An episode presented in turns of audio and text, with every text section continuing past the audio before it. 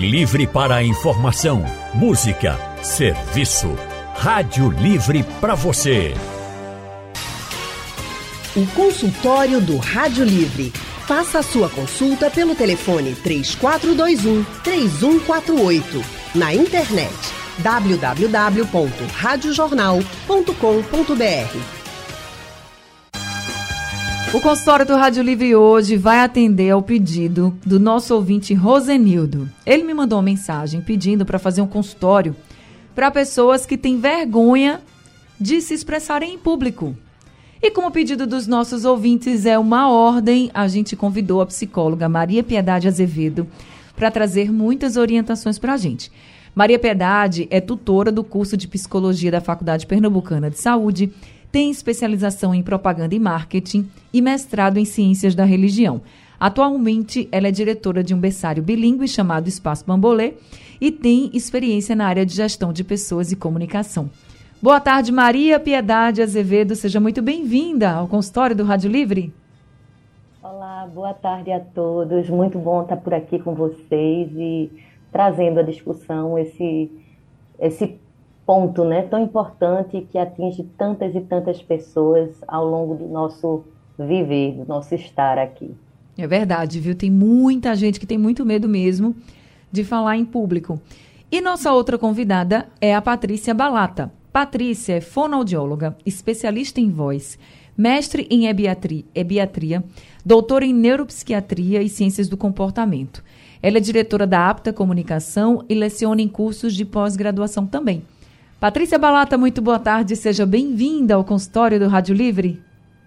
Boa tarde, Anne. Muito obrigada pelo convite. Boa tarde, Piedade. Boa tarde a todos os seus ouvintes. É uma honra estar aqui com vocês. Uma honra toda minha também recebê-las aqui nesse consultório hoje, falando sobre o medo né, de se expressar em público, de falar em público. Você que está me ouvindo agora, como é que você se sente quando tem que falar em público? Sente medo? Tem gente que fica suando frio, tem gente que dá um branco, como é que você se sente? Conta pra gente. 99147 8520 é o número do WhatsApp da Rádio Jornal para você participar aqui do consultório. Se você já sentiu medo de falar em público, calma, porque você não está sozinho, não. Um estudo do jornal britânico Sunday Times mostrou que o ato de falar em público está entre os campeões no ranking de medo das pessoas no mundo todo, tá, gente? Não é só aqui, não. E aí, Maria Piedade, por que falar em público para muita gente, para muitas pessoas, né, é muitas vezes um pesadelo?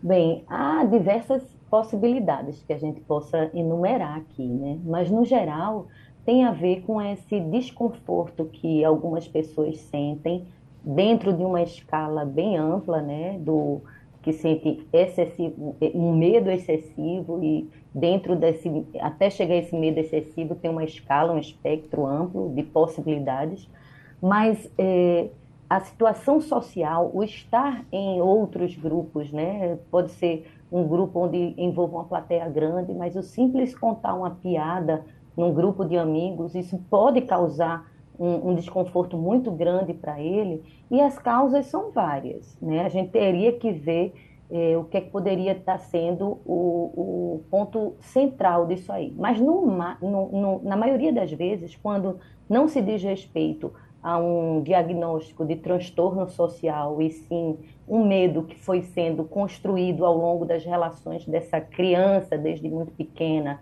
até a idade em que a pessoa chega, está e, e identifica esse medo, então é, tem a ver muito com pensamentos disfuncionais que a gente mesmo vai aprendendo a ter, a princípio, sobre a nossa, é, a nossa autopercepção, sobre nós mesmos. Às vezes a gente constrói e cria alguns pensamentos a respeito da nossa habilidade de se comunicar que, que não condiz com a realidade. Por exemplo, ah, se eu falar, pode ser que eles não me compreendam. E isso aí já vai gerando, né, cognitivamente, uma, uma barreira muito grande para a pessoa tentar conseguir melhorar essa habilidade, porque naturalmente ela vai tentar evitar exposições, porque ela já criou essa autopercepção dela de que ela, ao se comunicar, não é compreendida pelas outras pessoas. ou que ela tem uma vergonha excessiva de, de ser o, o centro de atenção, de atenção, porque pode ser que as pessoas pensem algo dela que ela não goste, ou que ela tenha vergonha de revelar. Enfim, é, muitas podem ser as causas, mas a gente identifica, na maioria das vezes, quando as pessoas têm esse medo, que não seja por um transtorno né, de ansiedade social, tem muita relação, é, uma relação muito forte com esses pensamentos disfuncionais que a gente cria a respeito, a princípio, da nossa autopercepção, nossa, a, é, a, da, é, pensamentos que a gente tem a respeito de si mesmo em relação à nossa capacidade de comunicação né, oral, digamos. Uhum. É, um dos pontos que você coloca e fica muito claro para mim também é o medo do julgamento. Né? Acho que Isso. o medo do julgamento ele é muito forte, né, Maria Piedade?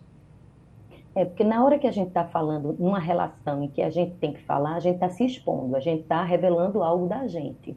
Né? E a gente vive num mundo em que é, a comparação social e o que se coloca como modelo nos grupos sociais que a gente tem convívio, muitas vezes eles podem ser percebidos como muito longe do que a gente é capaz de alcançar. Né? Ah, aquela pessoa ali fala muito bem, ela lê muito, é muito culta. Por mais que eu estude, eu não vou conseguir falar, me expressar do jeito que ela está falando, né? Então a pessoa, ela já vai se comparando, ela já vai se autodepreciando e ela vai de alguma forma criando mecanismos de defesa que tem é, está relacionado a evitar essas situações de exposição por um pensamento que ela própria já colocou né, diante eh, para ela mesma. E ela acredita naquilo ali como verdade. E aí vem a autossabotagem. Né? Eu vou começar a evitar essas situações porque eu sei que eu vou. Aí a catastrofização também, a maximização. A gente coloca aquele problema que a princípio poderia ser menor, é de fato muitas vezes menor, mas a gente superdimensiona aquilo ali e a gente simplesmente se bloqueia, a gente não se permite ou evita todas as situações em que a gente vai estar se expondo. E aí é uma autossabotagem, porque na medida que eu estou evitando situações de exposição em que eu possa melhorar a minha habilidade, eu não vou conseguir desenvolver essa habilidade, né? Então, é, é uma questão que tem a ver com o cognitivo, esses pensamentos que vão terminando criando realidades comportamentais de evitação e que, se não forem é, enfrentadas, vão maximizar ainda mais, vão tornar realidade aquilo ali que a princípio poderia ser é, ter uma dimensão, uma dimensão muito menor, né? Eu já ouvi também algumas pessoas dizerem assim: ah, eu não consigo não, porque tem gente que já nasceu com o talento da comunicação, de falar em público. Não é para todo mundo. Acho que eu já ouvi muita gente falar isso assim: não, calma, isso também se desenvolve essa habilidade você pode desenvolver também, não é uma coisa assim. Tanto é que tem gente que é muito comunicativa, mas mesmo assim, quando vai falar em público, recua um pouco, né? E, e, fica nervoso, fica ansioso também, pode dar um branco também. Então, é algo que você precisa trabalhar. A fonoaudióloga pode ajudar muito, né, Patrícia? Porque às vezes, quando a gente está nervoso, pode perceber, a gente fala às vezes muito baixo, às vezes a gente fala alto demais, ou devagar demais, ou rápido demais, como se a gente quisesse se livrar logo daquilo e ir embora. Então, a fono também tem um papel importantíssimo, né, Patrícia, nesse processo para trabalhar essa habilidade? Isso, muito bem, é exatamente isso. É, é o conteúdo e a forma.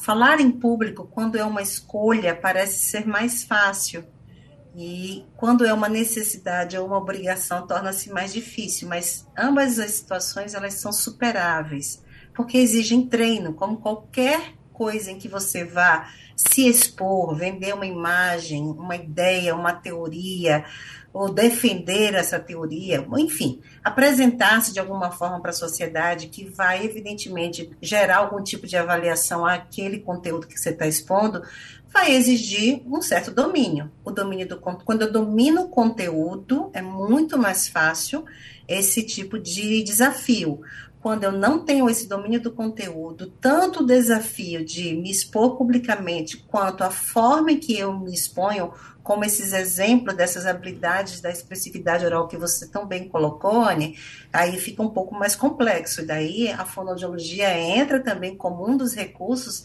além de uma psicoterapia. Eu penso que a, a doutora Piedade talvez seja da linha terapia cognitivo-comportamental, não tenho né, certeza, mas é importante entender esse processo por vezes essas pessoas elas vêm é, é, quase que uma situação paradoxal. Vem de uma família muito comunicativa que você pensa uau esse é um ambiente que pode facilitar esse sujeito a ser futuramente um bom comunicador. Ou vem e aí não essa pessoa se sente ainda mais comparada que é mais ou menos na linha do que a, a doutora Piedade falou que é sendo comparada e avaliada o tempo todo ou vem de uma família que não tem esse atributo da comunicação como algo importante, mas ela tem espontaneamente esse, essa, esse traço da sua personalidade. E aí isso vai sendo muito mais natural. Eu entendo que as mídias sociais hoje, que a gente tem espaço para todo tipo de comunicação, todo tipo de comunicação, acaba por facilitar essa exposição, porque assiste quem quer, quem não quer ou quem não gosta torna-se é, um hater, talvez, né? Então, de alguma forma, a gente tem esses, essas pessoas que podem nos avaliar de uma forma muito pesada, muito negativa e gera um registro, mas o, o retorno que se tem com isso, que é o engajamento, que é o retorno monetário com esse tipo de exposição, faz com que as pessoas se superem sem necessariamente primar pela qualidade dessa comunicação existe um atributo muito importante na relação da comunicação, que é você com seu interlocutor, que é a escutatória, tão importante quanto a oratória. É você também ser um bom ouvinte. Então, enquanto eu ouvia a piedade, eu ouvia você, evidentemente eu estava formulando os meus pensamentos, formulando como eu vou me expressar nisso, nesse contexto ter uma ansiedade natural, um certo batimento cardíaco, uma aceleração da, da sua respiração, é uma reação somática, normal do corpo. Mas que quanto mais você se expõe a esses contextos, por, por escolha ou por obrigação e necessidade, mais você vai ter no domínio disso. Eu lembro a primeira entrevista que eu dei, acho que foi com o Geraldo Freire, que ele disse com o Geraldo Freire, eu acho que eu tive essas sensações, né? Quer dizer, uma, uma audiência explosiva, eu ali falando lá nos anos 80, falando para o público dele. Depois fui vivenciando outras experiências, estou aqui com você de forma muito confortável, porque me sinto naturalmente confortável, com certo domínio desse conhecimento, dessa informação para trazer para os seus ouvintes. Então, velocidade de falar, uma pessoa que fala muito acelerado, fala muito rápido, ela também perde nessa habilidade de comunicação, porque o seu interlocutor fica assim, meu Deus, não estou entendendo nada do que ela está falando, ela está falando tão rápido. Da mesma forma que uma comunicação extremamente a prosódia, muito lentificada, traz o desinteresse. Então, o equilíbrio entre vários desses atributos é o que a gente trabalha com esse sujeito em situação de laboratório e em situação em loco também, quando é necessário e é possível. Acho que um grande desafio, quando você falou muito rápido, eu fiquei pensando assim: tem gente que fala naturalmente rápido. Por quê? Tudo que a gente mais preza hoje é pela naturalidade, né? Mas tem gente que já fala muito rápido, naturalmente, assim. É, eu acho que é até mais comum do que alguém que fale muito devagar. Então, nesses casos, como é que faz para ela entender que ela precisa ir no natural do dia a dia dela já falar um pouco mais lento. Esses atributos, esses parâmetros da comunicação têm muito a ver com as condições da própria personalidade da pessoa. Quem fala muito rápido tende a ser uma pessoa mais dinâmica, mais enérgica, mais acelerada. Existem estudos que mostram isso. Isso às vezes é um estado né, da própria, do próprio sujeito, às vezes é um traço da personalidade, às vezes é só transitório, aquele momento que eu estou mais ansiosa, eu acelero nisso.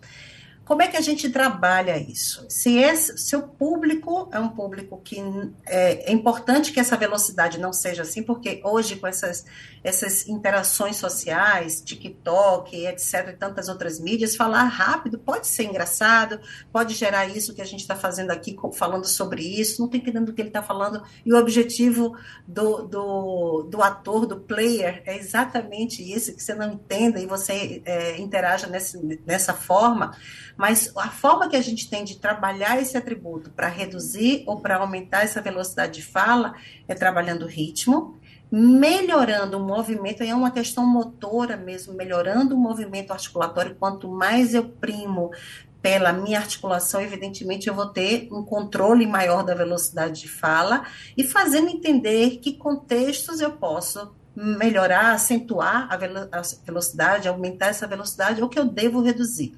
Então, a gente tem marcadores, a gente tem softwares, a gente tem aplicativos que nos ajudam a dar esses parâmetros para a pessoa. Quando a gente se vê falando, se ouve, então os recursos hoje né, de dispositivos, de smartphone, ajudam muito a gente nisso. Aí o sujeito vai se identificando, se reconhecendo naquilo e analisando com a gente o que, é interessante para aquele público, para aquele segmento a que ele vai se expor publicamente ou não. É isso, já muitas orientações aqui para a gente, né? Já começamos com tudo aqui, com a Maria Piedade, com a Patrícia Valata. Nós estamos conversando com a psicóloga Maria Piedade Azevedo. Também estamos conversando com a fonoaudióloga Patrícia Balata. Piedade, é, quando é que esse medo, essa ansiedade pode virar ou pode ser diagnosticada até mesmo como uma fobia? É, a gente tem que ficar atento aos sinais, né? A, a, frequência, a incidência e o qual, o quanto de impacto isso causa no dia a dia da rotina da pessoa, né? Então começa com, com o dia a dia. Não, não gosta de estar nos pequenos grupos, né? É, se sente que não tem condição de falar, ou fala pouco, ou evita estar em reuniões, até em eventos sociais de família e tal. Ele termina não querendo participar, com medo dessa exposição trabalhos escolares, né? Quando começa a não conseguir, se prepara, né? estuda, né? Muitas vezes faz treino e de repente é, prévio e de repente na hora da apresentação não consegue falar nada, gagueja, ah, vem a sudorese, vem a taquicardia e todos esses sintomas somáticos eles se sobrepõem à tentativa, né, é, eficaz e ao resultado eficaz de conseguir falar algo né? E muito está tá relacionado muito também à evitação mesmo, a não conseguir nem tentar. Então, a frequência com que isso acontece no dia a dia, né, deixar de aceitar certas propostas de trabalho em função do fato de ter que falar, de ter que estar em algum momento em cena, em que ali é prioridade ele ter uma fala, ele né, é, ter uma liderança, ter que persuadir outra pessoa em função daquilo que ele tem que apresentar de produto, de serviço. Então, quando começa a impactar no, no, no, na vida, do, na rotina do dia a dia da pessoa e a pessoa começa a não ter mais condições de trabalhar ou, ou rejeita trabalho, tem pessoas que passam a vida de universitário e acadêmica sem conseguir apresentar um trabalho. Né? Então, quando é, esses sinais eles se intensificam, eles começam a ser muito mais frequentes do que não, ou seja, essa super ansiedade, esse tremor, todos esses aspectos físicos, né, uhum. que acontecem, sudorese, taquicardia, taquicardia, falar gaguejando, ou muito rápido, ou então nem entrar, é, paralisa, a pessoa fica paralisada que nem consegue subir ou ir ali na frente para apresentar um trabalho e sempre nega oportunidades, isso aí já é um caso que realmente precisa ser avaliado por uma equipe médica, né? E se constatado, diagnosticado realmente o transtorno social, de ansiedade social, então isso aí precisa ser tratado e tratado medicamentosamente, mas também com psicoterapia, né? Para que eh, porque a gente é um ser gregário, né? A gente é social, a gente não vive isolado. Não dá para a gente, é uma vida só, e a gente ter essa vida né, é, limitada em função da, da, da, necessidade de se manter contato, relações através da comunicação, isso realmente é patológico, isso precisa ser cuidado.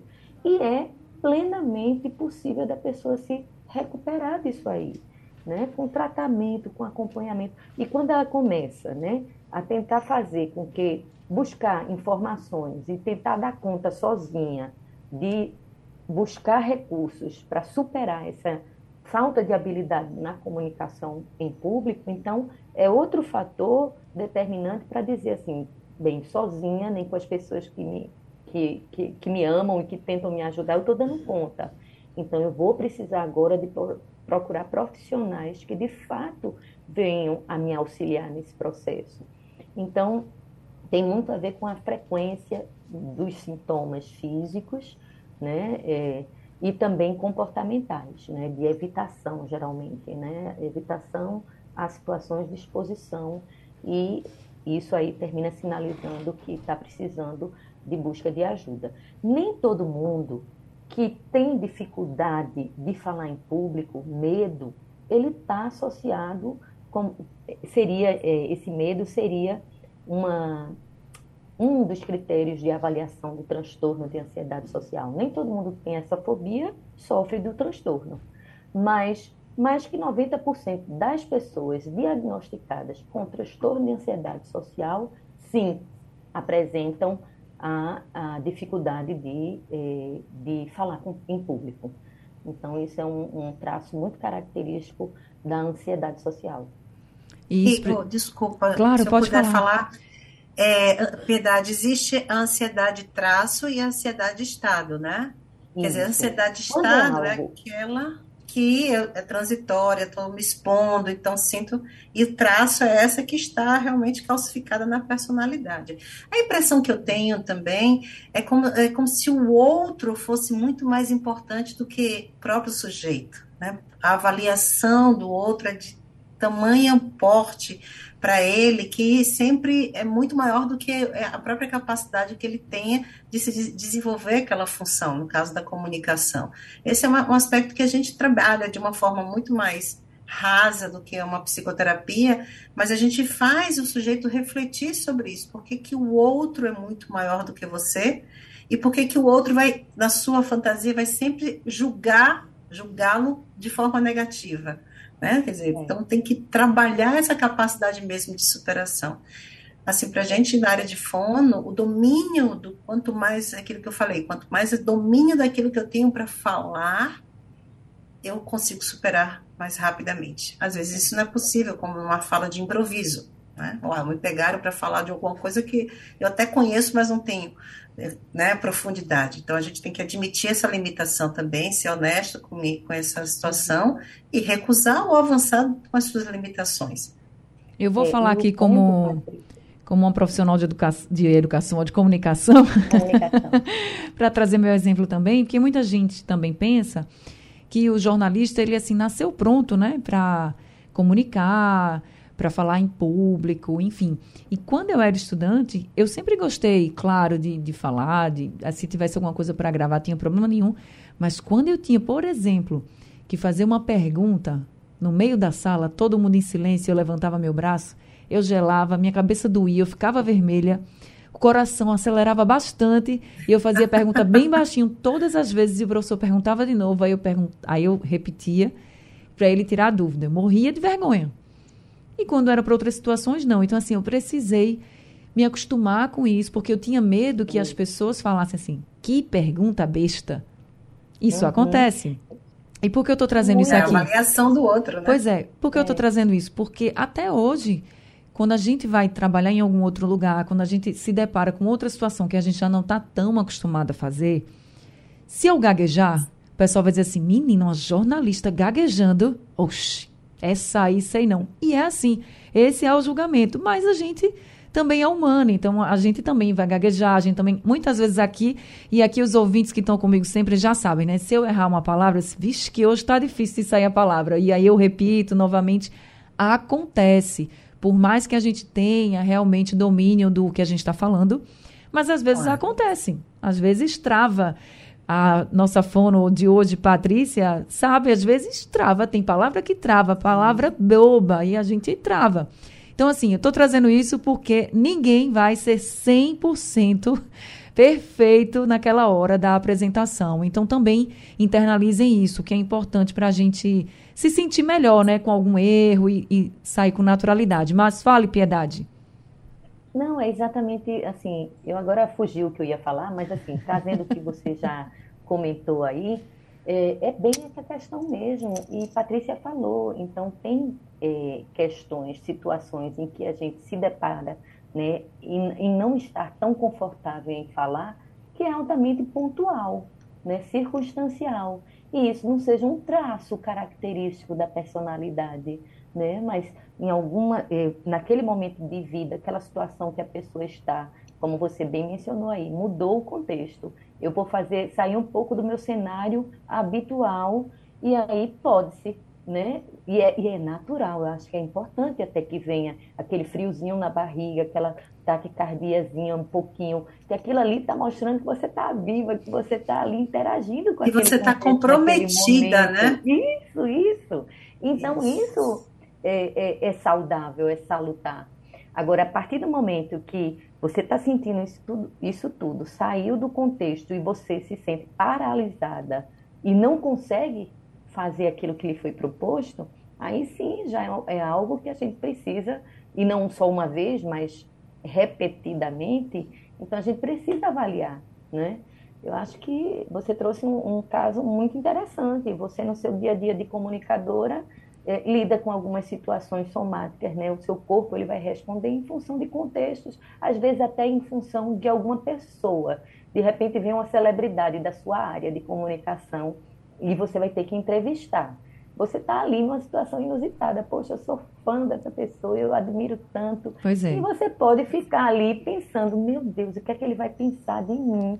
Né? Se eu fizer aqui agora alguma pergunta que ele julgue não ser muito inteligente, não ser uma coisa né, inteligente assim para ele. Enfim, eu acho que você foi muito feliz em trazer isso e eu acho que a audiência aí deve estar tá né, é, feliz com esse seu exemplo e Eu amenizando espero... um pouco essa ansiedade é, que todos nós naturalmente. Todos né? nós temos. Olha, Patrícia, vamos começar então com essa apresentação em público, muita gente lá, você tendo que falar nervoso, cheio de informação para dar, mas nervoso. Tá ainda pensando, não posso falar rápido, não posso falar devagar demais. Enfim, tenho que todo mundo tem que prestar atenção no que eu estou dizendo. Olho para onde? Essa é a pergunta que todo mundo faz. Olho para onde? Existem várias orientações dos teóricos e dos é, que trabalham com, com esse tipo de, de, né, de segmento, que é do trabalho da comunicação. Eu sempre digo que você tem que olhar para todos, porque você está falando para todos. Então, ao entrar numa situação como essa, seja em situação de púlpito, ou de auditório, ou de palco, olhe para todos. Você está falando para as pessoas, com as pessoas. Então, sinta-se como se você fosse contar uma história. Isso é muito interessante. De novo, se tem o domínio do conteúdo, ensaie, ensaie, ensaie, ensaie, treine. Entenda que essa ansiedade, esse coração batendo é natural e vai passar na medida em que a situação estiver sendo vivenciada. Portanto, aí tá, se dá a superação não ficar preocupado que as pessoas têm que entender que eu tenho que falar assim, porque se você ensaiou, isso gerou no seu cérebro uma informação. E o seu cérebro é generoso, ele devolve para você em forma de comportamento, de regulação de comportamento, esses aspectos que foram trabalhados. Então, sinta-se falando com todos e para todos. Ah, às vezes, ah, escolha uma pessoa, olhe lá no ponto atrás, lá do final da sala. Não. Eu penso que a gente tem que exatamente se comportar. Isso vai gerar uma interatividade. As pessoas também vão se sentir olhadas, observadas, com poder de interação. É, eu acho que esse, esse, em relação a essa pergunta sua, essa para mim é a dica mais preciosa. Olhe para todos, porque você está falando com todos. Maria Piedade, a forma que a gente comunica, né, do jeito que a gente chega para falar, ela também diz muito da gente, né? Então a gente precisa estar tá animado ou a gente pode estar tá mais sério? O que, que você diz? O que, que você diria para os nossos ouvintes? É bem interessante. Você já começou, acho que de alguma forma respondendo, né? Porque não dá para a gente ensinar uma pessoa que a gente não é, porque a gente não é, a gente é para além daquilo que sai né, de palavras da nossa boca. Então, a gente tem um comportamento que é o comportamento do nosso corpo, é uma fala, comunicação corporal. Então, se eu não tenho essa habilidade de ser uma pessoa que, que traz um pouco da coisa do, do, do, do humor na fala, se eu não sou uma pessoa que tenha esse, isso no meu traço, eu não devo abrir uma, uma conversa com uma piada, com uma coisa, porque isso não, não me pertence, isso não sou eu, e isso daí vai passar como nervosismo, vai passar exatamente a refletir aquilo que eu estou sentindo naquele momento.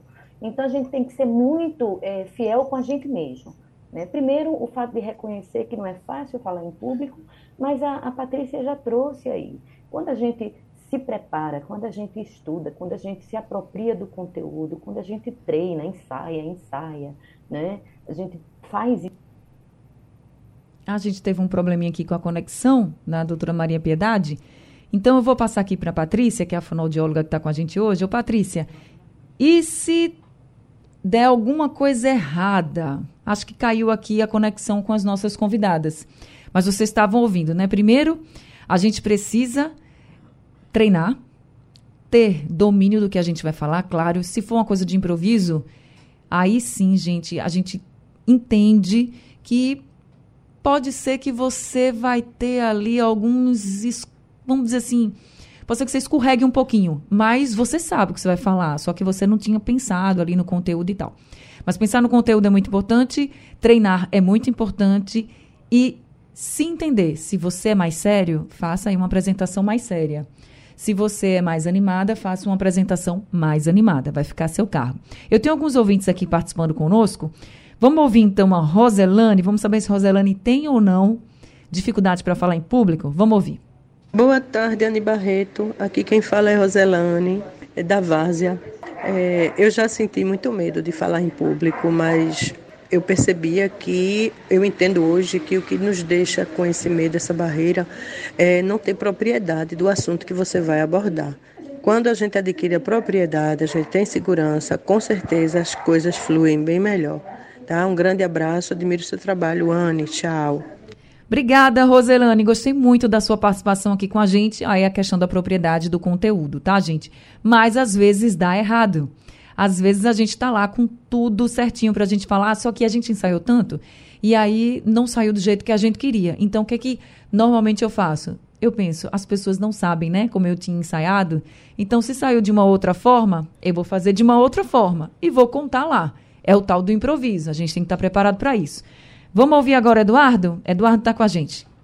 Anne Barreto. Quem fala é Eduardo da Agro Nunes. É, Anne, é o seguinte: no começo eu tinha medo, mas depois fui me acostumando, me acostumando a falar em público. E quando eu vejo aquela multidão, de vez em quando eu dou palestra, para mim é uma pessoa só. Aí falo na maior calma, na maior calminha do mundo. Um abraço em você, boa tarde a todos. Boa tarde também, Eduardo. Obrigada. Que bom que você aí superou já, né? Superou essa, esse medo, essa angústia de falar em público e agora já está falando com tranquilidade. Cristiano também mandou aqui um áudio para a gente. Vamos ouvir. Boa tarde para vocês do debate da Rádio Jornal. Eu sou Cristiano Maia, do bairro de Cadeira, motorista de aplicativo do Grupo Guerreiro Sem Fronteira. Rapaz, eu sou exatamente isso aí. É elétrico, falo rápido, consigo estar conversando com uma pessoa, meu ouvido está escutando a conversa e eu estou lendo no lado de outra pessoa que estou conversando. É impressionante. Isso chega a atrapalhar em alguma coisa? Aí vai a pergunta aí que tem muita gente que quer esperando essa resposta e obrigado pelo espaço. Tá aí o Cristiano dizendo que fala né, um pouquinho rápido tem que medir, né? Foi o que a Patrícia falou, assim, tentar fazer esse equilíbrio, nem falar rápido demais e nem falar devagar demais. Uma orientação é que você, qualquer pessoa que acha que está falando rápido demais ou devagar demais, que ela grave. Grava um áudio para você mesmo, grava um áudio com o que você está ensaiando, aí você grava e depois você se escuta e vê se você acha que está falando rápido demais ou devagar demais. Outra dica que eu trago para vocês, que a gente faz muito também como jornalista, é pedir para outra pessoa ouvir. Se a outra pessoa estiver entendendo tudo direitinho, tá ótimo, porque também a comunicação é isso, né? Não adianta a gente ficar falando rápido demais, devagar demais ou com palavras difíceis demais que o seu público não vai entender. E aí, gente, para a gente está encerrando aqui o consultório, mas para você que está nos ouvindo agora que tem muito medo de falar em público, Vai aos pouquinhos, vai devagar, vai sempre tentando vencer esse medo. Se precisar de ajuda, procura, procura um psicólogo, procura uma fonoaudióloga que possa te ajudar nessa dicção, na forma que você vai falar, na forma que você vai se apresentar. Quer olhar para quem? Olha para todo mundo, como disse aí a Patrícia, mas se se sentir mais confortável em olhar para um ponto assim, olha para o ponto que você se sentir mais confortável depois você vai pensando que você está conversando com todos os presentes lá na sua apresentação. E aí eu vou te dar uma dica minha. Não tenta pelo menos não pensar no que as pessoas estão achando de você. Ver com alguém que está no celular ali numa apresentação é chato, né?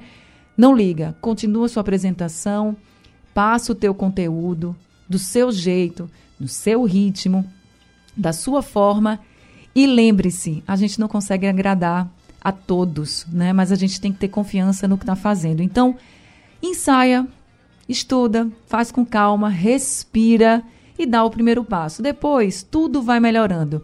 Ninguém nasce pronto. Todo mundo aí vai treinando e todo mundo vai, ao longo do tempo, aprendendo cada vez mais e mais. Assim foi comigo, vai ser com você e com todas as pessoas. Bem, o consultório do Rádio Livre está chegando ao fim.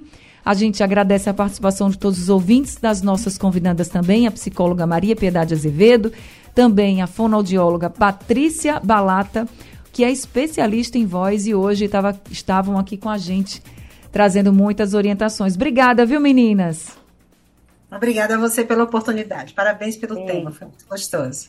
Um abraço, sejam sempre muito bem-vindas aqui com a gente, história do Rádio Livre chegando ao fim, o Rádio Livre de hoje também. A produção foi de Gabriela Bento, trabalhos técnicos de Edilson Lima, Sandro Garrido e Emílio Bezerra, no apoio Valmelo, a coordenação de jornalismo é de Vitor Tavares e a direção é de Mônica Carvalho.